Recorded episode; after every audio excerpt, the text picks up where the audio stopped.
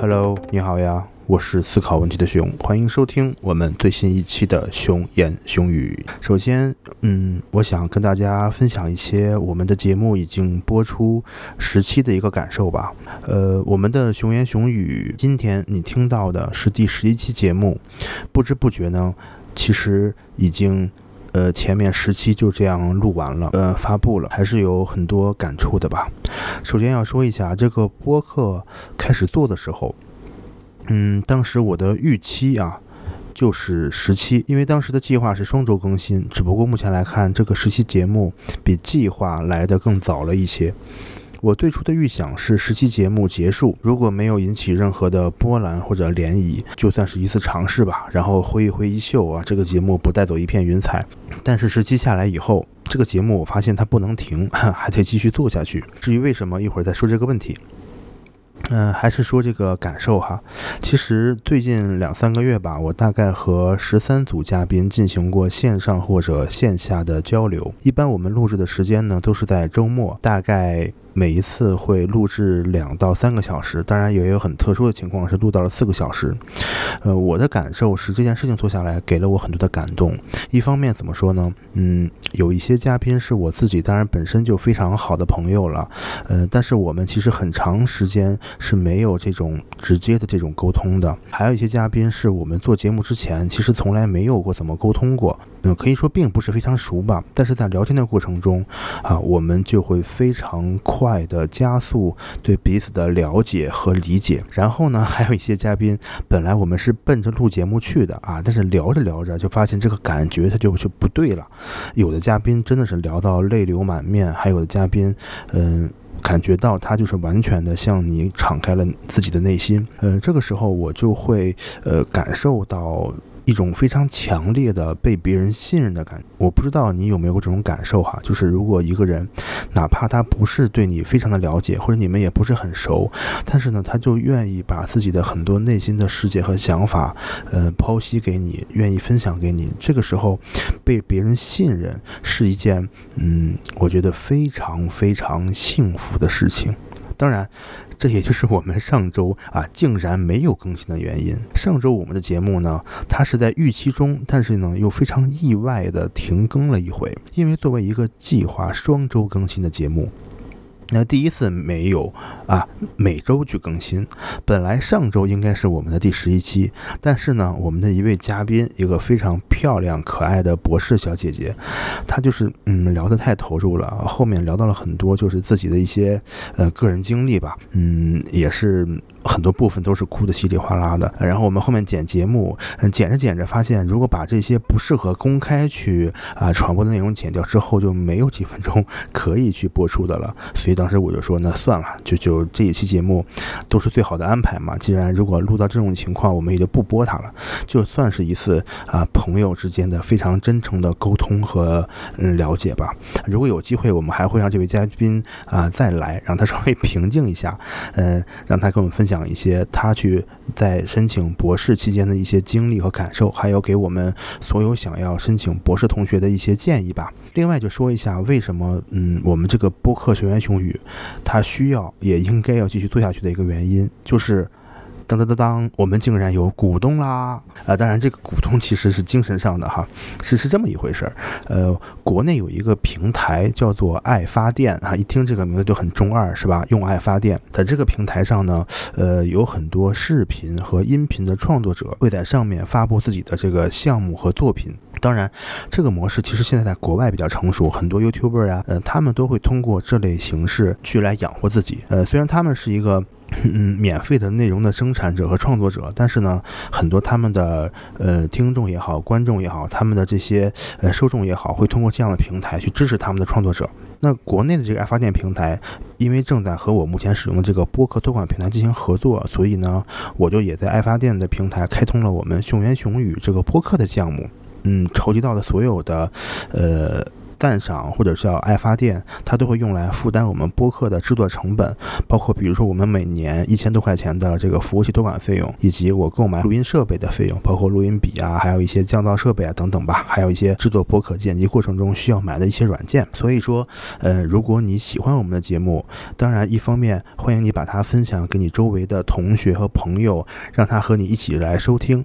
呃，另外呢，如果你愿意支持我们更好的发展，或者说愿意佛系的催更，就可以考虑到爱发电这个平台去支持我们这一档播客节目。呃，我会把我们这个播客的项目链接放到呃我们节目的说明中，你就可以找到了。另外呢，就是想说的是，我们这个爱发电的呃播客项目上线两周以来，目前已经很开心、很幸福的 收到了六位听友的支持。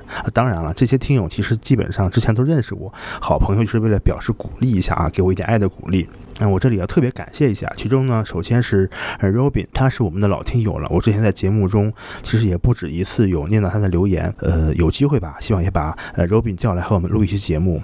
另外呢，就是要感谢一下这个柯家看啊，这个柯家呢，应该现在还是在国外读书。另外还有就是像呃卖萌哥，还有鱼，以及果子，还有细心无畏子啊，这个名字听得很日系，他们也都呃给我们的这个播客进行了嗯爱发电，非常感谢你们的。申请支持，嗯，此外呢，还是要感谢一下生信技能树，啊，还有果子学生信这两个微信公众号平台对我们这个呃播客，当然还有主要是对我的一个支持和鼓励，我真的是很感动，谢谢有你们陪在我的身边，嗯，这些人他们同时也会出现在我们。播客官网的这个呃致谢页面上，以后如果呃你是通过这个爱发电平台进行了支持，我会把你们呃都放在我们的这个致谢页面上，作为一种感谢。当然，呃也要感谢那些所有有爱的听友的支持，也感谢所有收听我们节目的呃每一位听众吧。不管你是每期坚持听，还是只听一期两期都没关系。想说的是，你们在收听平台的留言、评论，呃和五星打分，也是对我。我们非常非常好的支持，所以呢，希望大家听到哪一段有感触、有感想、想反馈，就请你们大胆的、放心的去留言，也可以给我写邮件来反馈。嗯，这真的是一个非常重要的互动吧，也是让我们鼓励彼此可以继续坚持下去。最后一个事情呢，就是。好消息，好消息啊！我们已经开通了这个熊言熊语的播客听友群。这个群呢，目前人数还比较少。如果你是我们节目的忠实听听友啊，不妨考虑加入我们的听友群，和你的一些同好啊聊聊天啊，扯扯淡都没问题。也可以在群里和我们一起提供和沟通选题。那加群的方法也会在我们的节目说明中，也就是这个每一期节目的 show note 中可以找到。如果你有这个。呃，想法不妨留意和关注一下。接下来，嗯，再来说一说最近在忙什么吧。呃，因为我最近的课题和毕业压力确实比较大，所以如果哈，如果说没有呃做到每周更新呢，也希望大家可以理解嘛，毕竟理解万岁嘛，是吧？而且我们这个本身定位就是一个双周更新的节目，硬生生的被我改成了单周更新。其实除了播客这个音频的形式以外，嗯。大家，如果你想跟我保持联系，还是有不少渠道的。一方面，你可以去呃订阅一下我的博客，嗯，我的域名就是嗯靠谱拜尔。K a o p u b e a r，然后点儿 top t o p，那在这个里面你就可以看到我的很多信息，比如说找到我的博客地址。嗯，我虽然现在写的没有那么频繁了哈，做不到每天或者是每两天都更新文章，但是还是会时常更新一些小的想法呀、感受在上面。你可以关注一下我的博客。另外，呃，就是很多人问我有没有什么微信公众号之类的，其实我是有一个的，不过这个公众账号呢，它是。最早在好多年前，我做考研经验分享的时候打理的，目前基本上处于一种佛系更新的状态，可能是月更、季更，甚至年更。名字就叫思考问题的熊。如果你在微信公众号上，呃，搜“思考问题的熊”的话，应该是可以找到我这个公众号的。但是如果哪天发现这个呃订阅量突然猛增，是吧？我没准就又更新起来了。好，那我们就欢迎今天正式节目的。嘉宾有请嘉宾跟大家打个招呼吧。Hello，大家好，我是不思考问题的熊，非常非常高兴接受邀请来参加今天的节目。我真是好无聊。呃，其实这期节目还是单人的节目，嗯，没有嘉宾，为什么呢？因为这个这个话题是最近两天才收到的，所以来不及请。呃，生活嘛，你总要学习一个人面对啊很多事情，比如说像我这样一个人对着话筒录节目。今天要聊到一个最近经常被问到的问题，跟什么有关呢？是跟这个文献有关的，因为我们的听众啊，大多数是嗯研究生。啊，和博士这个阶段的同学，也有一些是本科的同学。这个文献呢，是很多人困扰的一个问题，而且是对于那些刚刚开始读研或者读博的这些啊朋友。其中有一个听友啊，他给我留言，他说：“作为一名刚入学的博士生，我对文献这个东西啊，感觉真的有点迷茫，主要是不知道该以怎样的态度去对待这些文献。感觉每天都有很多新的文章，但是呢，我本身还要做科研，不可能花费过多的时间去看。另一方。方面，在文献获取方面呢，我除了可以啊看一些期刊呐，怎么着的，我真的是没有什么好的想法。所以呢，你有空可不可以来啊给我们讲一讲，聊一聊？收到这个提问以后，我就又在呃我们的一些听友群里啊做了一些调查，也发现呢，同样的困惑在很多身上都有。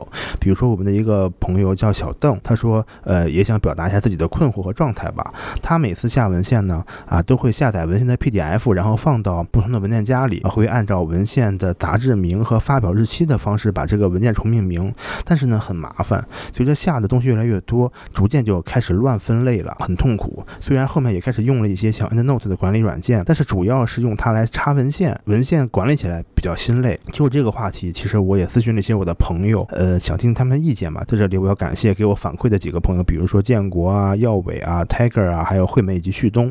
那这些朋友呢，他们有的是给我发了文字，有的发了语音，他们其中两个人的语音。给大家分享一下，也算是一个场外援助嘉宾的互动小环节。大家好，我是惠美，来给大家介绍几条看文献分享的经验。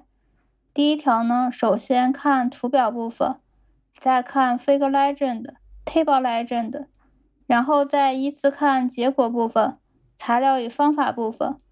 引言可以先看一下背景知识，最后看一下讨论部分。第二条。如果是 article 的话，它的背景综述有一定的片面性。如果想全面了解研究背景，建议先看综述。如果对这个领域比较陌生，可以先看中国知网的相关背景知识，再看英文综述。如果想全面了解，可以看一下中国的硕博士论文。第三条，选同类型的研究的文献，或者是同一个实验室的文献。一口气集中攻下，能够快速的掌握这个领域的相关知识。第四条，建立一定的知识体系，确定好哪些是变量，哪些是衡量。研究的分析角度要层层深入。研究的领域的大领域是啥？细分的研究内容是啥？研究的方法是啥？哪些研究方法可以相互补充，或者是辅助验证？哪些研究方法可以迁移应用？哪些研究方法可以为我所用？哪些是充分和必要的论证证据？这些是要区分开的。第五条呢是记笔记、画思维导图、讲给别人听、复述。如果是一分钟之内能概括好这个文献的精华内容，就认为是你掌握了这篇文献。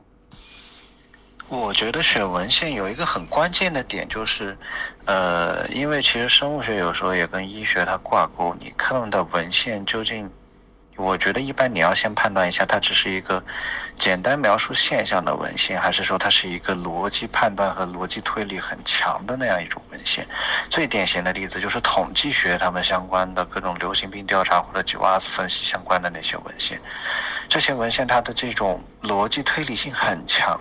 而且它涉及很多具体统计学的知识，包括各种参数的一些设定。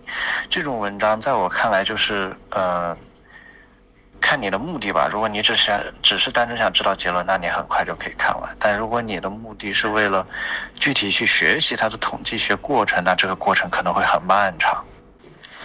而对于很多，对于大部分那种假设论证型的课题，尤其是通过实验来描述现象的话，那我觉得，其实单纯看看 figure 和图表，其实很多时候，你差不多就可以把一篇文章过掉了。短的时候三分钟，长的时间的话可能半小时。但是相对于统计学那种文章来说，我觉得它要的时间是短了非常多的。反正我觉得就是，如果你要先定义你这个看文献的人的基础状态怎么样，他是一个对这个新领域完全一无所知，还是说他其实对这个领域已经有一定程度的了解？那如果我们是针对对这个心理域完全一无所知的人来说，他其实看文献，嗯，有一个大概的模式，就是如果你真的非常非常弱的，你可以先找相关的中文教材，这是我觉得最弱的时候你应该看的东西。中文教材以后转中文中枢，中文中枢转英文中枢，英文中枢最后找最近的最前沿的文章。那么这只能说是一个前后的顺序。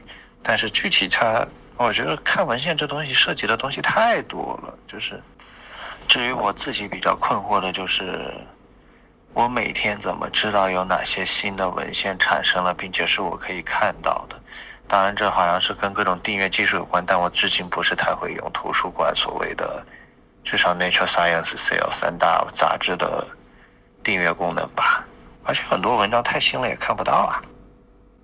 好，那以上就是惠美和旭东啊，我们两位，呃，算是。场外的小小嘉宾啊，关于这个问题的一些分享和困惑，就像旭东说的那样，其实看文献这个事情实在是涉及到的环节和内容太多太多了。你从从哪里找文献、看文献，一直到怎么去管理文献、怎么去整理文献、怎么去管理笔记，再到你这个呃怎么去在写文章的时候插入文献，高效的去整理你的参考文献啊，都是每一个可以拿出来讲很久很久的话题。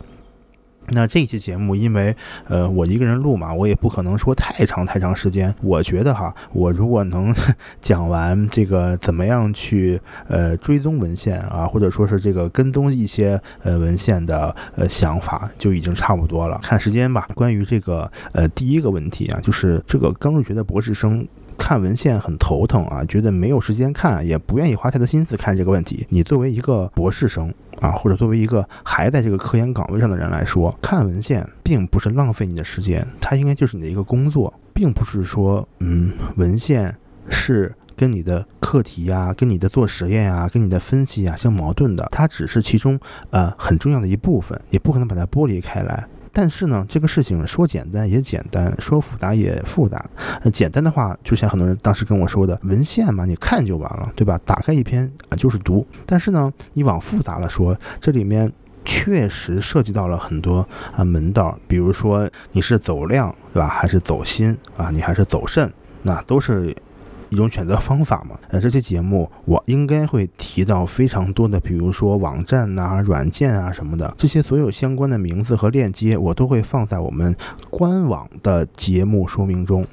注意啊，你在喜马拉雅上啊，或者在 B 站上看是看不到的，因为这些平台他们有很严的这个呃节目说明的字数限制和这个审核机制，那很多东西呢是放不上去的，或者说它会审核你很久很久不让你通过。我呢就把这个具体的每一个软件的名字啊、地址啊都放在我们官网自己 RSS 这个主页，你要是想看的话呢，就可以到我们的官网去看。官网地址呢也都可以在我们每一个平台的节目说明中找到啊，这是一些。需要注意的事情。好，那我们就来讲今天的重中之重。怎么去追踪你想要看的文献？这个问题呢，我觉得，呃，每个人都会有自己不同的方法，对吧？我呢，呃，想了想，其实我本身没有特别关于这个东西的一个方法论的一个整理，我就把它做了一个类比，跟大家分享一下。可能你现在文献没看过十几篇，但是呢，我们每个人谁还没追过几个电视剧呀，对吧？谁还没追过几部动漫呢？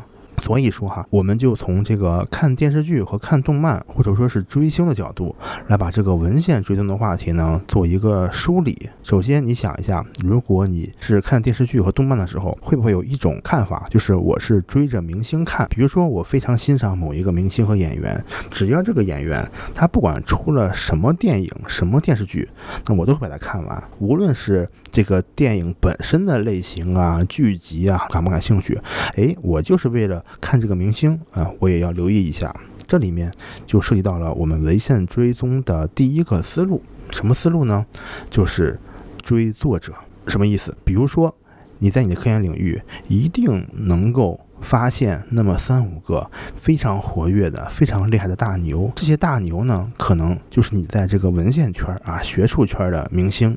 就可以从作者的角度去追踪文献，是第一个思路。按照追明星的方法追作者，他发啥我看啥。无论你是发综述也好，还是发研究也好，还是发呃一些一些什么会议摘要也好，只要有你，哎，我就看了。这是第一种思路，叫追作者。第二种思路是什么呢？我们想一下，当你看电视剧或者看电影的时候呢，我们都会有一些自己特殊的爱好，对吧？可能喜欢动作片，可能喜欢爱情片。无论怎么样，你可能都会有一个自己喜好的类型。这个时候呢，换到我们的文献追踪这个话题里面，就叫。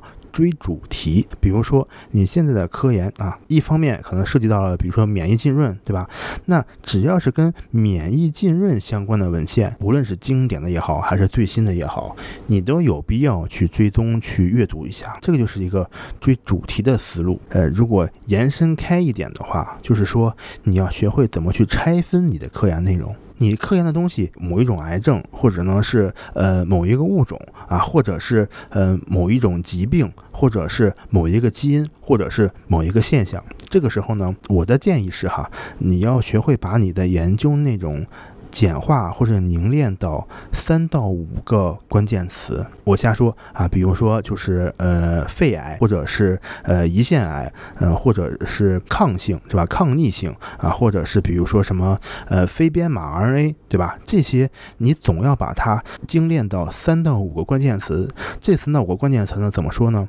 它们每一个都和你的课题啊和研究和关注的。主题是相关的，但是呢，又不是绝对的，它还可以帮你发散一下，把这三五个词放在一起，一方面可以比较精确的勾画出你的研究重点，另一方面呢，单拿出一个来都可以扩宽你的研究思路。比如说你是研究植物的，呃，非编码 RNA，如果你把非编码 RNA 拿出来，你就可以去看一看动物里面和人里面怎么做的，对吧？这个时候呢，不要把这个主题定得太过小。太过具体，可能并不不会对你扩宽视野有什么帮助。这就是呃追主题的思路啊。还有什么角度呢？我们还是回到追剧呀，还有这个追星的这个事情上来，对吧？嗯，有一种情况是什么？比如说你是一个非常喜欢看肥皂剧的啊，或者非常喜欢看日本大河剧的啊，或者喜欢看这个香港或者是台湾电视剧的。我们有的时候呢会按什么来找？会按这个电视剧的发行商来看。对吧？比如说，嗯，我就是喜欢追 TVB 电视台的一个呃电视剧，这种追出版商、追发行商的角度，换到我们的文献追踪中来，是什么方法呢？就叫追杂志。我们每个人的研究领域，如果你去想一下的话，其实，嗯。你总会找到那么三五个跟你的研究方向，就是大的方向啊，非常相关或者叫强相关的杂志。这些杂志上，呃，他们可能发的每一期的所有的这个文章，都值得你去大致浏览和了解一下。它有助于你了解你这个行业的一些前沿的东西，看一看人们都在做什么。这是一个。就是我们说到第三个角度了，就是追杂志的角度。除了这三点啊，但是我上面说的这三点，再再提一下哈。追作者，呃，追主题，追杂志，这个是最重要的三个层面。还有一些层面，我再简单提一提，我能想到的。拿电视剧来举例子，很多时候，嗯，我们会看到。很多的电视剧啊，或者电影的这个什么叫预告片啊、先导片，有些人就会喜欢看这个东西，它能帮助他了解啊，这近期有什么新的电影上映啊，有什么新的剧上映啊。哎，有什么明星新的动态啊？这种预告的形式，在我们的这个文献追踪领域也是有可以类比的，就是预印本杂志。比如说啊，生物类的预印本杂志，呃，最有名的一个是 BioArchive 这个平台，它就会把所谓预印本，就是说那些没有经过同行评审的，还没有在这种正式杂志发表的文章，我先扔上来。什么目的呢？一般是这么两个，第一个目的是说告诉同行，这个东西啊，我在做了。啊，而且也做的差不多了。如果你在跟我做非常类似的呢，你就不要太执着的跟我去竞争，因为我敢发预印本给你看啊，就说明呢这个杂志呢我已经在投稿了，你就自己去另寻他法吧。第二个角度呢，就很可能是说，嗯，我把这个研究课题放上来，我希望被更多的同行和这个业界的人看到。如果他们对我这个东西感兴趣呢，就可能会跟我来合作。勾搭我，跟我去进行深一步的交流。这两个目的呢，会现在有更多更多的这个科研工作者会把自己的这个研究成果呀发在很多预印本杂志上。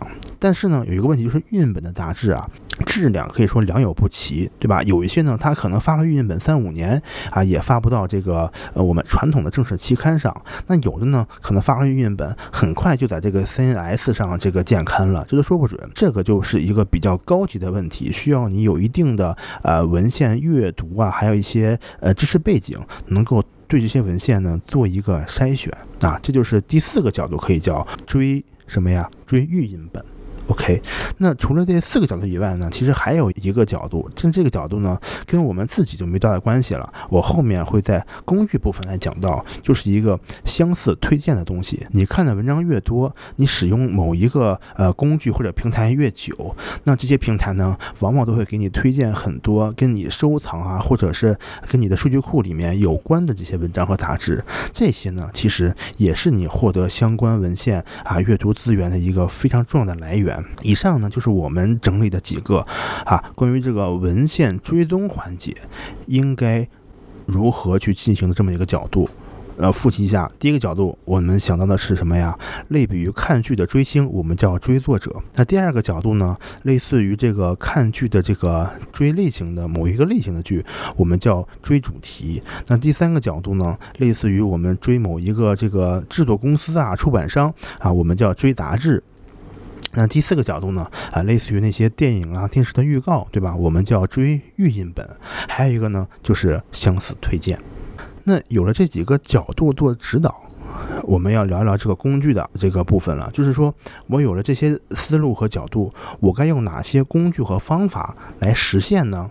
啊，我们来再把它稍微掰开了、揉碎了讲一讲，捏成沫啊，送服到你的嘴里。OK，我们就开始。首先，我们从追作者这个角度出发，哪些途径啊可以帮你追踪作者？首先推荐一个网站，这个网站呢，它的开发者啊想把它定义为学术圈的 Facebook，但是可能也做的没有那么成功。不过确实也是有不少呃科研人员在用的，你可以关注。很多很多你感兴趣的作者，如果这些作者呢，他们恰好也是这个呃工具的中度用户的话，他就会把自己的一些文章呐，还有一些推荐呐，关于一些这个文献的想法，都会发布在这个这个平台，那你就可以去关注他，是吧？他发什么就看什么，就像追微博啊、看什么公众号一样。第二种呢，就是一些常用的社交平台。这个也就不说了吧，国内可能不大有，是吧？嗯，但是呢，国外很多很多那些大牛的作者啊，他们都有自己的，比如说 Twitter 账号啊，或者是 Facebook 账号啊。呃，如果你有这个条件和这个能力去用这些工具的话，你就可以尝试关注一些你非常感兴趣的这个作者的这些呃社交平台吧。他们往往呢也会非常快的、及时的分享一些自己关于学术的想法和科研成果。这是第二个小角度，就是一些。社交媒体，那第三个比较想强调的一点，嗯，这个是我目前用的比较多的，就是使用谷歌学术的订阅功能。首先要说一点的是，这个谷歌学术，呃，和谷歌本身不是一回事儿，因为，呃，在我目前这个环境下呢，呃，绝大多数人是用不了谷歌搜索的，对吧？但是其实很多科研单位和学校里面是可以登录这个谷歌学术的网站的。建议大家呢去用起来，去尝试一下谷歌学术，它会根据你的这个文献的阅读历史，自动为你推荐一些值得你关注的作者。注意，谷歌学术啊，它也是可以去关注某一个作者的。比如说，你在这里面呃点了一个 A 教授的一个他的个人学术主页，你会在这个右上角呢看到一个这个信封的这种关注的 logo，点一下。哎，你就等于把这个作者订阅了。订阅这个作者以后呢，你会收到哪些信息？我给你讲一下。他会让你做一个选择。首先，你可以说，如果这个作者发表了新的文章，就给你发邮件提示你他有文章，哎，我就看；他有文章，我就看。第二点，如果有对这个作者文章新的引用，我也提醒你。这个什么意思呢？这个就厉害了。刚才我们讲到，嗯，无论是追作者，还是追杂志，还是这个追主题啊，这些东西它虽然是不同的思维方式，但是每一个都不是孤立的，对吧？你很有可能，呃，通过一个作者的文章去发现，比如说这个作者啊，他就是做这个领域，他。有十篇文章，有七篇文章呢都投到了这个呃某一个杂志上。那这个时候你就可能从这个作者角度，哎，转到了发现了一个杂志的角度。那如果比如说你看了一篇啊非常厉害的综述，这个综述呢，它会引用很多很多呀，这个在这个领域相对来说比较经典或者前沿的结果。这个时候呢，啊，你就可以通过这些引用文章去发现更多优质的啊信息。对吧？所以说，谷歌学术就可以帮你。如果有人引用了这个作者的文章，那可能他的这个新的文章对你也是有启发和帮助的。你也可以订阅这个提醒。第三点就更厉害了，如果有和这个作者的研究工作相关的文章，哎，谷歌也可以提醒你，对吧？比如说这个作者是做某一个癌症什么相关方面的一个研究的，只要。只要这个谷歌学术呢，它通过一些分析和计算，认为它的数据库里新发现的这些文章和你关注的这个作者的领域是相关的，它也可以给你推送一些提醒。呃，我实际用下来哈，大概订阅了七八位作者，嗯，这个可以说。嗯，信息推送的密度啊，并没有那么高啊，可能就是隔个一两天、两三天会有一封这个提醒邮件，我觉得完全是可以接受的。而且每一篇的质量呢，不说多高吧，就是他给你提供的这些文献信息都值得你去啊看一眼，去了解一下。这个就是说，使用这个谷歌学术的方式啊去追作者，我是非常建议的，你可以尝试尝试。那说完这个追作者的工具，呃，就来说一下追主题。其实追主题啊，说白了就是。怎么样通过关键词来订阅，呃，你想看的文章，对吧？如果说啊，某一个关键词对应的文章出现了，能不能给我来个提醒啊？给我来个什么邮件的提示啊？我们目前哈，绝大多数呃文献整合类的网站，比如说啊，最最最最最。用的最多的就是 PubMed 本身提供了非常非常完善的这个呃关键词的提示机制，呃，我会把这个他们官方的这个详细的说明呢放在链接里，你看一下，很简单。比如说 F 一千这个网站，它也是一个类似于这种呃跟文献呐科研相关的这么一个平台，他们也提供了一些订阅机制。另外，我们下面会提供这个几个软件哈，他们本身这个软件呢也都提供了这个主题的追踪功能，所以说目前。啊，追主题这个东西，只要你是在那个常用的工具呢网站上研究一下，基本上都提供了这个相关的服务。我这里比较推荐的啊，如果你是呃愿意研究一下的，就可以去看看这个 PubMed 是比较不错的。说完这个呃追主题，我们就下一个追杂志。这个追杂志呢，我这里提供两种方法。第一种方法就是说，呃所谓的邮件订阅或者是 RSS 订阅，在你的行业能想到的那些相对。来说比较知名或者比较顶尖的杂志，它基本上都提供了这么一个呃邮件订阅或者叫 RSS 订阅的服务。只要呢你把你的邮箱输进去，呃 RSS 链接放到你的这个阅读器里面，那每周或者每个月它更新了杂志以后呢，都会把这个当期杂志的题目啊、摘要啊、信息通过邮件这些形式发送给你。你呢？很简单，对吧？打开以后浏览一遍，把感兴趣的再看一看就可以了。这是目前一种，嗯，我觉得很方便的，可以通过 RSS 和邮件来订阅杂志更新的方式。第二种方法，我提供两个软件，这两个软件呢，它们其实都有这个手机和移动的 App，一个叫 QXMD，它的网址是呃 read 点 QXMD 点 com，这个网站呢，它的呃。有这么几个功能，就是你注册以后啊，它会可以说让你去按照嗯。Journal 去订阅，比如说你把你感兴趣的这几个十几个啊，或者几十个期刊就订阅上，只要有更新，哎，你就可以按照这个杂志去分门别类的看它的更新内容。另外呢，它也提供了一些，比如说按照关键词订阅的服务，你可以尝试一下。这个呃网站它的怎么说呢？界面没有那么的华丽好看，但是呢，我用下来呃是感觉比较稳定的，你可以尝试一下。另外一个呃工具或者叫网站呢是 Researcher。啊，就是 research 加 er，它的网址呢是什么？是这个呃三 w 点 researcher 呃中间一个减号一个横杠，然后 app 点 com 啊，这个网址我都会放在我们节目说明中。如果你现在觉得没有跟上也没有关系。这个网站呢，它的一个特点就是说，呃，比较。好看和洋气，它的整个的这个 UI 的设计是比较好的啊，你看起来可能会比较赏心悦目一点吧。呃，整体上来说和这个 QXMD 呃没有很大的差别。呃，它有一个优势就是说，回到了我们刚才提到那个呃同类推荐的问题上，在这个 Researcher 里面呢，它的每一篇文章下面现在都会给你提供这么一两篇他认为很相关的文献。我用下来觉得这个推荐的质量还是可以的。很多时候呢，我看完当时这个呃就是时间线的推送的话，我就会再看一下它每一篇文章上啊推荐的文献有哪些不错的。这两个。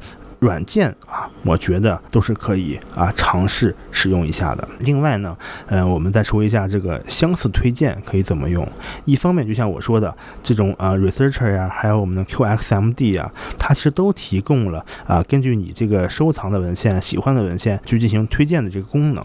此外呢，像我们下面要提到的一些文献管理工具啊，比如说 Mendeley 啊，基本上嗯都可以找到啊类似的这种推送服务。OK，那以上呢，我们就是大概嗯讲了一下这个文献追踪这一个环节，呃，涉及到的思路和一些软件工具。呃，我看了看，现在已经嗯录了四十分钟了吧。我再简单谈一个小话题吧，就是说这个呃文献管理工具的问题。文献管理工具呢，其实这个话题说来就真的很长很长了，它涉及到嗯不同的角度啊，还有怎么去学啊，选哪个的问题。好在哈，好在我是一个有备而来的人，哈，有备而来。我之前呢写过一篇非常详细的呃 The Taro 的这个学习路径指南，我会把这个文章的链接啊放在我们这个官网的节目 Show Note 说明中。我这里呢就简单的做一个提纲挈领式的介绍吧。目前我们常用的文献管理工具啊。呃，你能听到的哈，大家推荐比较多的，一般就是三类。第一个就是 EndNote。EndNote 呢是一款非常老牌而且知名的文献管理工具。它的一个缺点呢，就是说这个东西是要买的。你要是买正版呢，付费价格相对会贵。呃，不过好在啊，多数的大学啊，还有科研机构都是会统一购买。它的一个优势呢，就是这个移动端，比如说 iPad 上的使用呢，它的体验是非常好的。这个软件啊，呃，是我研一的时候。用过一段时间，但是呢，我对这个 EndNote 的使用呢，整个体验和它的设计思路来说呢，我用起来不是很顺手，而且呢，它这个软件呢有点笨重。于是我当时呢又转到了这个另一个我们其实现在也比较火的一个文献管理工具，叫这个 Mendeley。呃，它是一三年的时候呢，之前是开源软件，后来呢被一个非常有名的这个出版社机构给高价收购了。目前它自己是背靠大树，跟很多高校啊什么都有合作，使用上。来说呢还是不错的。之前很长一段时间的使用经历来说，啊，我觉得这个 Mendeley 主要有这么几个优点，我可以跟你说一下。首先呢，它真的是全平台的，无论是 Web 端的，还是 Mac、Linux、Windows，还是手机上，啊，你可以在所有的设备上同步和阅读你的文献，这个是挺不错的一点，对吧？背后有金主嘛，它会给每一个用户注册以后提供一个两 G 的呃存储空间。你要对比一下，我后面会提到 The Taro 的话，它其实每个人只有有三百兆，那这个两 G 的空间呢，基本上能存大概一千篇文献。我觉得哈，这个数量对于大多数的你研究生也好，博士也好，呃，存这么多文章足够了。因为其实很多文献呢，你要反复的去阅读啊、整理和删减，你总不能把这个东西当成一个网盘来用，存个一万篇、十万篇的。呃，但是呢，它总有缺点，而且我后来也不用它了嘛，对吧？我那个时间用的那个呃 Mendeley，它虽然有内置阅读器啊，但是那个阅读器的功能呢不够强。而且分辨率啊，它也不是很高，看起来就不爽。另外呢，它本身对这个整体这个呃文献啊、笔记啊、附件的这种管理能力很弱，所以呢，当时我就把它放弃了。再后来，我就转到了现在已经用了两年多的这个工具，叫做 Taro，它是我目前的主力文献管理工具。那个 Mandarin 呢，偶尔还用一下。简单把这个工具嗯再介绍一下啊，The Taro 它其实是这样的，它是一个呃。开源的软件，免费，而且呃不存在盗版问题。我是一个非常非常不喜欢用呃盗版软件的人，我也不推荐我们每一个节目的听友去用。如果买不起，你就尽量去找一些体验呀，还有说呃用法或者功能呀也还够用的开源软件去用。另外呢，它。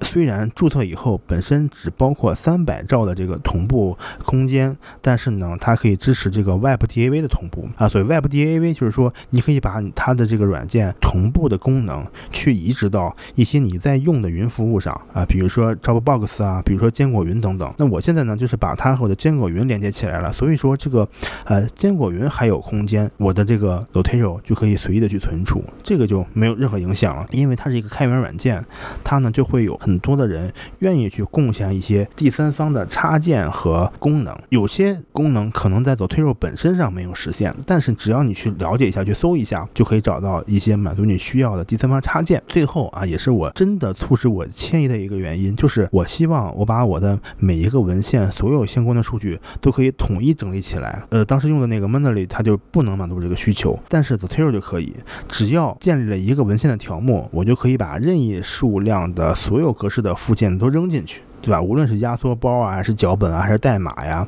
还是其他的 PDF 啊，啊，我都可以放到同一个目录下，这样就非常方便我管理。这个就是我用这个 Zotero 最大的几个原因。当然了，如果你现在是在挑选的话，只说优点不说缺点，那就是耍流氓。